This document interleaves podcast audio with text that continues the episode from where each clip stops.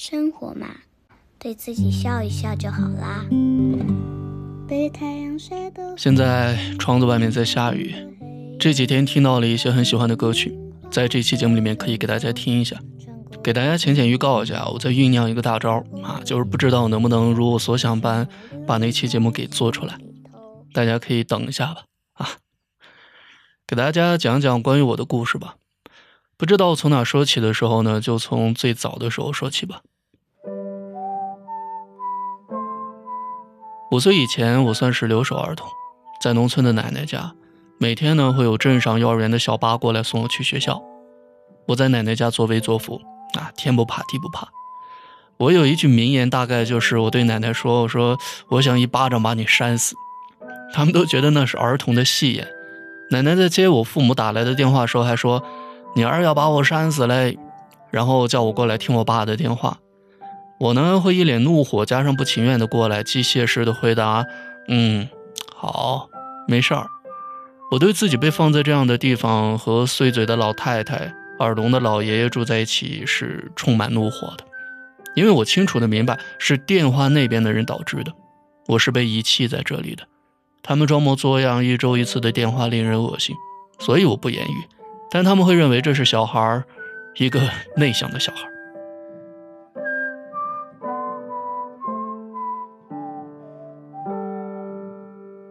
妈妈过来接我的时候，我是陌生的。奶奶说：“这个人是要叫妈妈的。”我说：“妈妈，我当然知道我有个妈妈，我以前还和他们一起住过。我只是有点不认识面前的这个女人，可能一年足够忘记妈妈的模样吧。”当他要带我离开去小镇的时候，我应该是开心的，毕竟我可是终于能逃脱这个碎嘴老太了。但这个女人实在是让我拘束。我坐在车上不哭也不笑，其实，在心里我已经开始想念碎嘴老太了。我走了，她肯定得掉几滴眼泪吧。以后再也没有人在她要看天气预报的时候要调去金鹰卡通，卖馒头的人每周来的时候也不会再去买了，更不会有个小孩不吃菜，只贪念那几块霉豆腐让他烦心吧。新家里的外婆和姨妈衣服都很好。我喜欢在家里的夜宵店里看《米奇妙妙屋》，还有《红毛蓝兔七侠传》。我妈妈应该是想把我培养成精英的吧？她一开始对我很客气，啊，我也对她很客气。后来她对我不客气了，我还是对她很客气。我那股在奶奶那里的那个怒火好像消失了，至少在这个女人这里，我从来没有展现过。她太过于凶悍了，虽然她的确把我培养的很好。一年级里的每一次拿奖，我都站在主席台前。我在上面拿奖，但不会笑。我觉得我不能太把这奖当一回事儿，不然会被别人笑的。拿完拍照，马上掉头下去。我还是会听见有人说：“你有什么好嘚瑟的？下来那么慢。”我会默默承受，然后暗自落泪吗？嗯，不，这可不是我的风格。对于这种人啊，一概拳头伺候。我妈对我的不客气是人尽皆知的，所以还会有人说。哎呀，你考这么好，不就是被你妈打出来的吗？这样人啊，我一样的拳头伺候。我小时候就明白，光是成绩好是没有办法收服众人的，拳脚相加和小团体排挤才能让人闭嘴。六一表演的时候，就算我不是跳得最好的，但是我也要站到最前面。面对乌泱泱的家长还有学生，我还是不笑。我高昂的头颅，是我对所有人的怒火。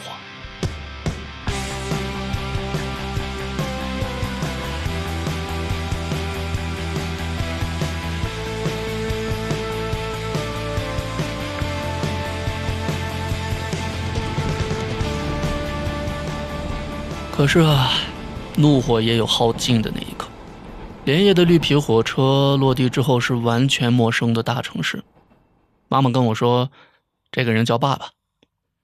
眼前这个敦实憨厚的男人呢，是爸爸。我当然知道我有个爸爸，我们以前还一块住过呢。我只是对面前这个男人有点陌生。这个每次过年才会回来的男人，之前我说要蓝兔的冰魄剑。他在玩具摊上随便给我带了一把粗糙的塑料剑，我拿着那把剑说谢谢爸爸，然后把它丢在一边，再也没有碰过。但陌生的不仅仅是爸爸，还有整座城市。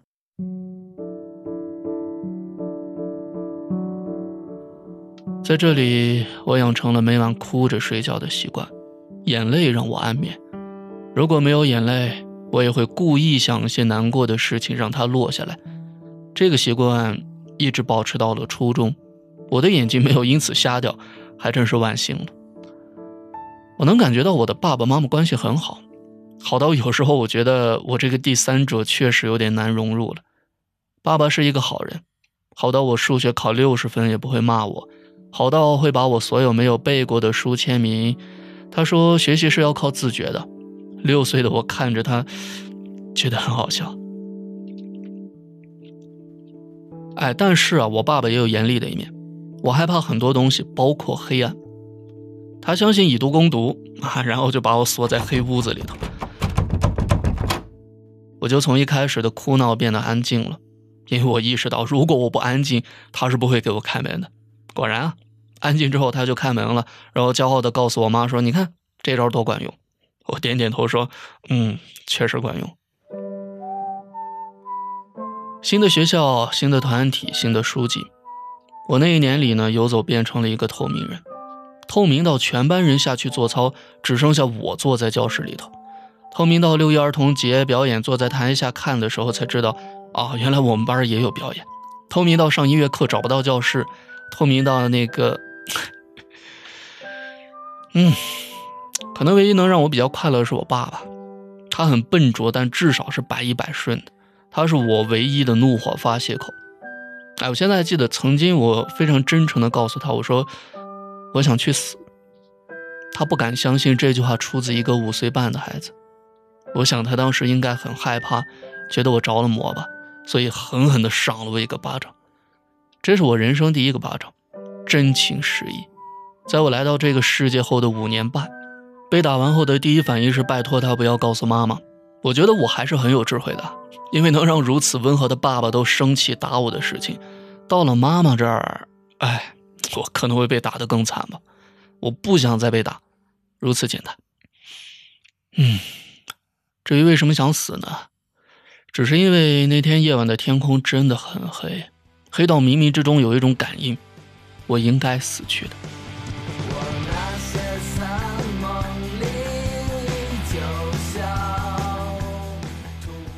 可是背地里呢，爸爸还是把这件事告诉了妈妈。他们窃窃私语，以为我不会关注。我听到爸爸用很困惑的语气说：“你说他为什么会想到这个呢？”从此吧，也许更早，我成为了一个内向且奇怪的小孩。内向是可以说的。奇怪是大家心里知道的，我妈妈经常会骂我神经病，我觉得她可能真的这样想，在猪和神经病之间做抉择很难，如果可以的话，这两个我都不想听到。我听到过很多次他们背地里的窃窃私语，包括我有了妹妹这件事儿。后来事情的形势越来越紧张，我爸爸叫我躲在衣柜里不要出来，我在里面坐着的时候，忽然发现。哎，我其实不那么害怕黑暗了，因为有让我更恐惧的事情。连夜的火车回家，我和爸爸分离的时候，只是默默看着他说再见。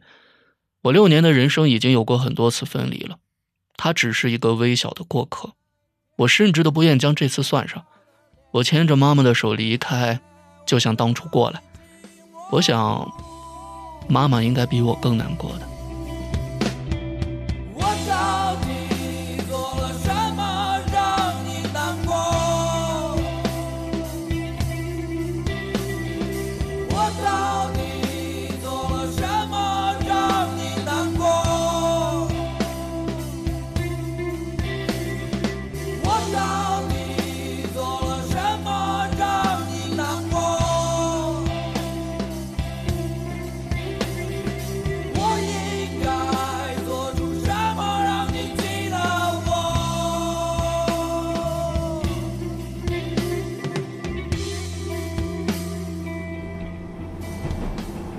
坐火车的时候，夜晚我一般都不睡，因为只有一个铺，我不想被妈妈的脚踢到。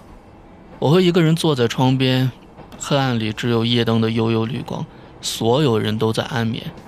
火车轰隆轰隆，远方城市村庄的灯光点点，偶尔呢会有人坐在另一个床边。停靠到站的时候，有人上下车，乘务员夜间巡逻，一切在黑暗中包裹的活动都让我感到安详。会有好心人要下车的时候叫我去睡他的床，我摇摇头说不用了，我不喜欢睡别人睡过的床，我只想一个人坐在这里，好像没有尽头。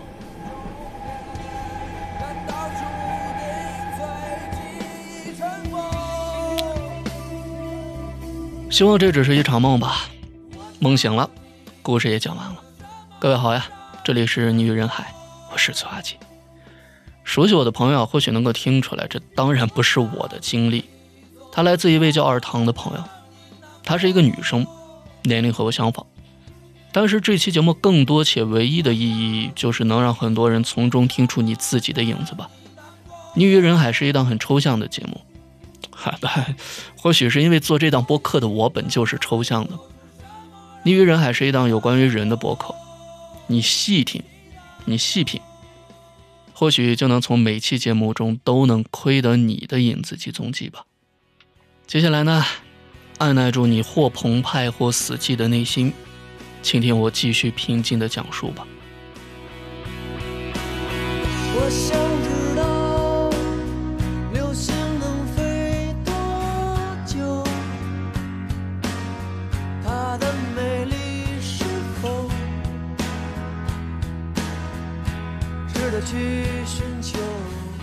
还记得你第一次喜欢上一个人是一种什么感觉吗？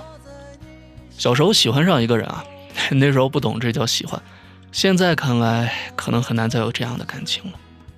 就是当知道他去别的班的时候，很长一段时间都感觉自己像是一个空壳。就在他转到别的班之后，所有的日子都食之无味，就像在嚼一张纸。每天回家的时候呢，就会掰着指头算。哎呦，有几天没有看到他了。其实有时候只有一天，其实最多也就三天不见。第一次体会什么叫度日如年吧。哎，经常梦见他，梦见以前一块玩闹的那个时光。醒来之后知道是梦，会很难过，因为已经很久没有笑得那么开心了，因为不会再回到从前了。我是有近视的，走在路上呢，总是会觉得这个人好像他呀。当时听着所有的歌，那些情歌啊，都会想到他写下的那些矫情的话，都关于他。后来喜欢的人也都带有他的影子。后来，希望自己变成他的样子。有一天老师说：“今天咱们大家拿思念来造句。”十三岁的我那个时候刚刚跟他分别，我写下了这样的一个句子：“思念是无形的线，死死缠绕，无法呼吸。”后来我知道啊，分别从来不是暂时的，往后余生只能越走越远。才明白思念是笼中猛兽，根本不敢放出。我现在感觉自己虽然还年轻啊，但是你要说我的心态，他可能会像是一个老年人。虽然做了很多不一样的事情，打破了以前的那些条条框框，表面上勇猛光鲜，其实心里面就像是一个老房子，落满了灰尘。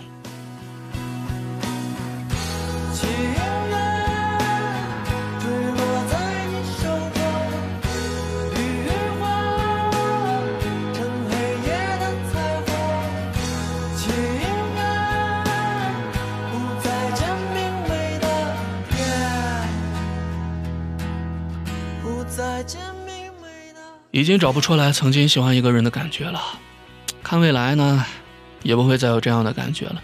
情感在慢慢下线，所谓的责任啊、理智、稳定，开始变得更加重要。比如以前的喜欢是我坚信非你不可，不然我就孤独终老，是吧？我就等着你。现在觉得其他人也未尝不可能，越来越追求稳定，觉得情绪什么的。是最没有安全感的。以前有喜欢一个人，就好像全世界想一个人想的魂不守舍，却从来没有在一起，表白都没有，在心里面一藏。哎，五年过去了，有时候真的觉得遗憾、可惜，可或者这就是 最好的结局吧。不能把自己一个人过得好与不好说成是因为没有你。虽然曾经一度认为有你我会过得更好，还是挺傻的。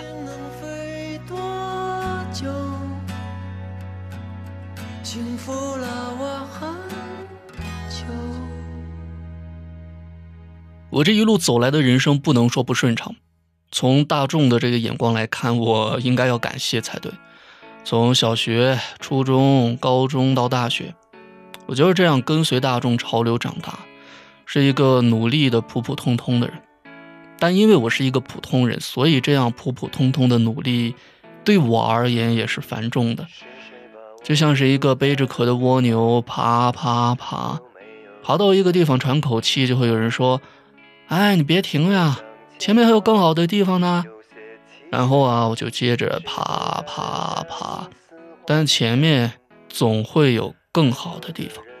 可是啊，那些更好的地方都不是我想要的。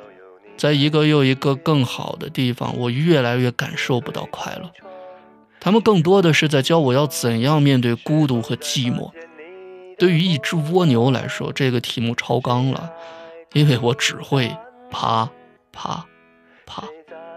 其实我不想要什么更好的地方，我心中的好地方就是有一个爱我的、我爱的人陪伴着。我们周末的时候就是看看书、画画，或者钓鱼，手牵着手去树林里散步。收入不必高，够吃穿就好。我吃的简单，最喜欢的就是西红柿炒鸡蛋。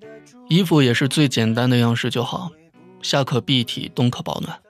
对了，那个地方啊，冬天最好不要太冷，我左膝受不了冻。然后呢，再有几个常联系的朋友，我们会相邀去对方的家里做客。然而，这样的生活啊，随着我的越爬越高，反而离我越来越远了。影视作品《致命女人》里的第一代女主人的丈夫啊，我经常会想到的。我觉得他不是一个渣男，他。只是病了，他早就失去了爱别人的能力，他只是跟随世俗，活成了世俗认为成功的样子。有一个体面的高收入的工作，娶一个适合的人作为妻子，而不是爱的人，一段又一段的婚外恋。然而他没有爱上任何一个人，我不知道他有没有过快乐，只是他跟他的妻子说：“你想让我快乐吗？我觉得每天能笑一下就已经很好了。”我好像在他身上看到了自己的未来。是谁把我丢在路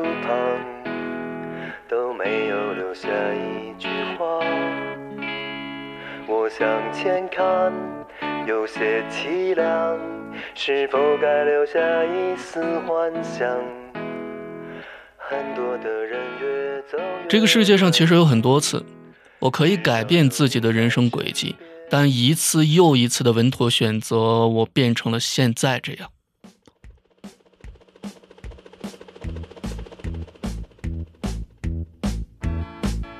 很久以前的我是很爱笑的，发自内心真诚的笑。老师说：“哎，你看你笑的跟个花一样。”那你就来回答这个问题吧。那个时候我身上吸引人的东西是，永远对未来充满的憧憬和笑颜。我想。大多数人，包括现在正在听这期节目的你，可能很久以前也都是那样吧。因为那个时候，我真真切切的碰到了一群爱笑的朋友。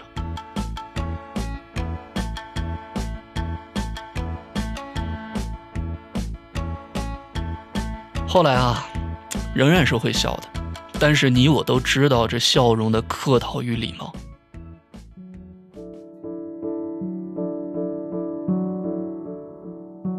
我拿到了家人希望我得到的东西，但是我生命中的一些东西失去了。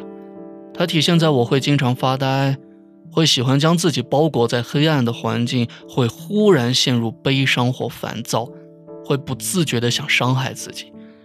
它还体现在不会再对人有深刻的感情，所有的一切都是可有可无，包括我自己，不会再快乐，或者很少再快乐。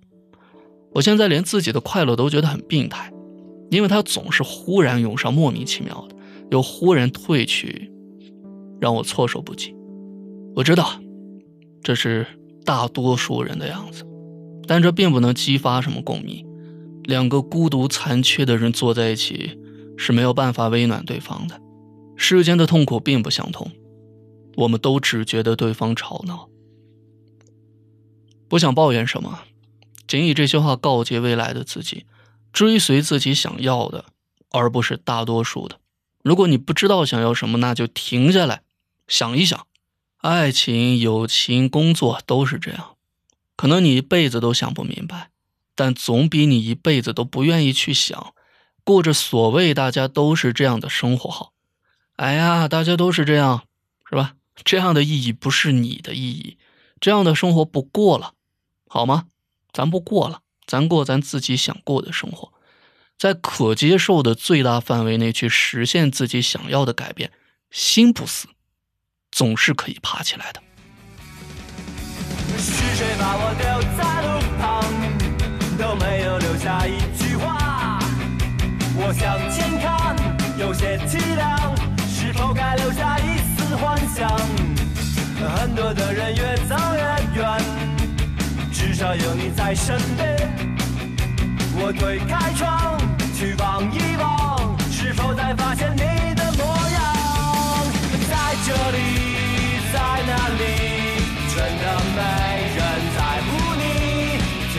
看到了奇迹，也不属于你。我觉得人生啊，真的是一个很庞大的话题。每一本书，每一部电影，都可以看到一个人的一生。我跟随其中去体验。三毛以前说过，自己很喜欢看书的一个原因是，人生只有短短几十年。但是在书里面体会过别人的人生之后，好像多活了好几辈子。我听过很多的故事，他们都确切的发生在你我他的身上，各种各样的故事，我不觉得有哪一个适合用普通去形容。哎，我之前就在想，我觉得我的前半生，尽管现在才二十年，但是很多经历真的是可以翻拍成一部电影，有自己的欣喜难过。那怎么去定义普通和平庸呢？一定要是有许多金钱、奖章、生命累积起来的人生才是特别有意义的吗？《心灵奇旅》里面，男主角终于实现了自己多年的梦想之后，面对的却是空虚。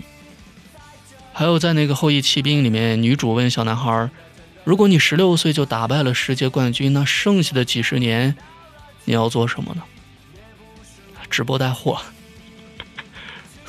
不好意思，不好意思。其实一个人生活的世界真的很小，别墅再大，一张床也只有不到五平米。你认识的朋友再多，所能维系的亲密关系也超不过五个。身体上、情感上各个方面都被限制的人类，偏偏欲望是无限的。这世界上的大多数人呢，既不能一掷千金，也不会一鸣惊人，但是也可以快乐的活在这个世界上。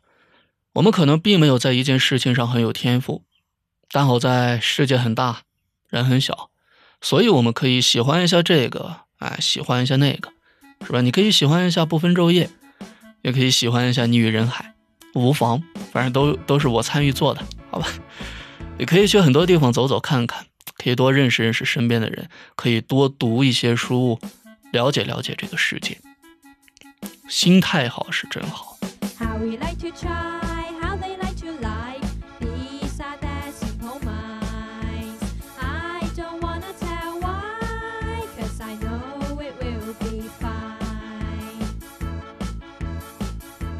人真的是很孤独的生物。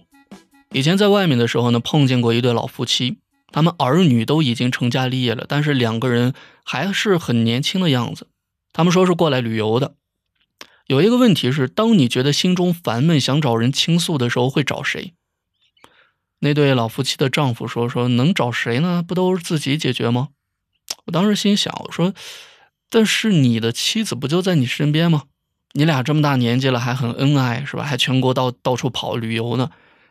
但是后来自己谈恋爱，在自己的情感过程当中，可能才真正的开始理解，真的能无话不谈的，大概只有陌生人吧。村上春树说过，就算是你最深爱的人，他的心中也有一片你从未到达的森林。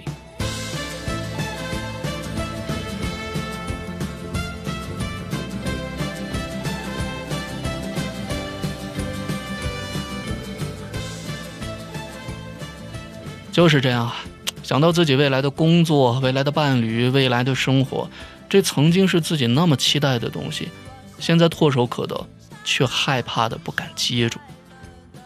当我在自己的小小世界里自得其乐的时候，一切都很明了。有时候会想一下，今天是不是该出去见一见人了呢？但当我踏出房门，就会瞬间迷失方向。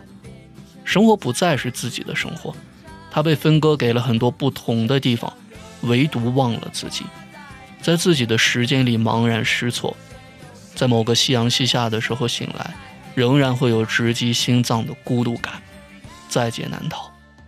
零零后都在忧虑些什么呢？我在忧虑自己没有办法融入社会，又怕自己太过于融入。我在忧虑一些很现实的东西，比如工作还是考研，工作去一线还是二线，考研是跨专业还是本专业呢？明天的考试能不能过？是吧？马上学校又要体测了。我也在忧虑一些很缥缈的东西，未来我会不会很孤独？能和喜欢的人一直在一起吗？会实现一点点自己的梦想吗？能去见到想见的人吗？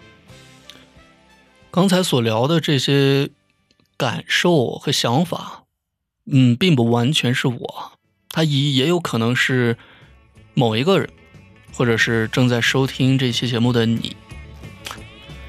行了，到点该睡了，禁止熬夜，咱明天再忧虑吧。